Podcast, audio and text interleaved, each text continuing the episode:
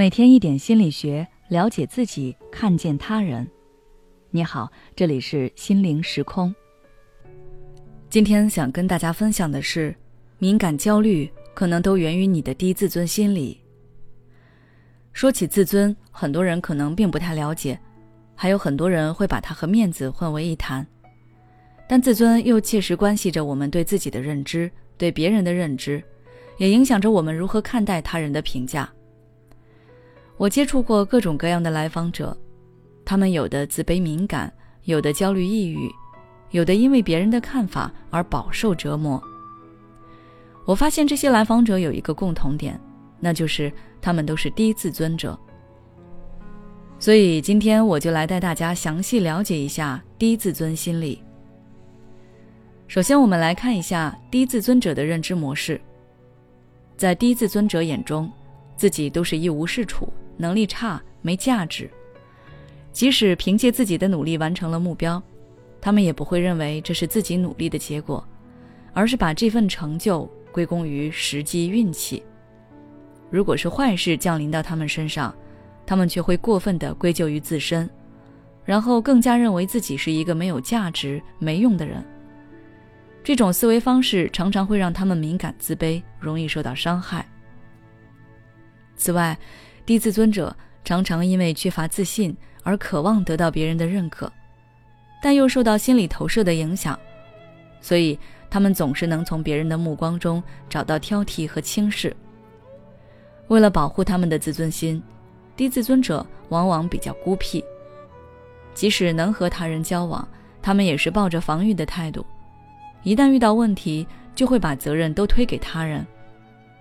然而，这种消极的行为会进一步削弱他们的自尊，从而形成消极意识，导致消极情感，消极情感又引发了消极行为，然后消极的思维又从消极行为中找到支持的恶性循环。要想改变这种状态，关键在于我们要转变看待自己、看待他人以及看待生活的方式。那我们该如何转变呢？我给大家准备了以下三条建议。第一，打破负面预期。根据上面的分析，我们可以了解到，对于自尊者来说，他们常常会把事情都往负面方向去想，高估坏事发生的几率，高估问题的负面影响，同时又低估自己处理事情上的能力。最后，自然就产生焦虑、烦躁、抑郁等负面情绪。针对这种情况，我们不妨把自己焦虑的事情都写下来，然后针对每一条焦虑去分析：我为什么会这么想？这么想有哪些依据呢？还有可能会出现哪些情况？如果这些情况都发生了，我会做些什么？这些疑问不仅可以帮助我们走出负面预期的影响。还能帮助我们客观分析情况，多坚持几次，我们就能摆脱低自尊模式的思考习惯。第二，自我接纳。这里我所说的接纳自己，就是让我们去面对真实的自己，不要对自己那么严苛。很多人对自己的要求都过于严苛，不允许自己情绪爆发，不允许不自律，不允许失败。但其实很多事情并不是我们人力能改变的，一些无伤大雅的缺点和负面情绪应该是被允许存在的。所以，请试着去像对待好友那样对待自己，不要过分的指责和贬低自己。第三，建立正面的反馈支持。低自尊者们在和焦虑、抑郁等负面情绪对抗的时候，往往都是一个人。他们很少能够想到向外界寻求支持。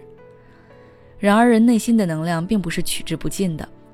当我们内心的能量耗尽，而又不从别处来获取支持的时候，就很容易掉进负面情绪的漩涡中去。所以，遇到问题时，我们不妨试着去寻求家人好友的支持，让他们来给我们建立一个正面反馈的小环境。如果不想用这种方式来寻求支持的话，我们也可以试着把自己的优点、曾经取得过的成就、一些让我们开心的小事情都记录下来，把这些能带给我们能量的事情都具象的呈现出来。等你感觉自己内心能量不足的时候，就拿出来看一看。久而久之，你就会自信起来。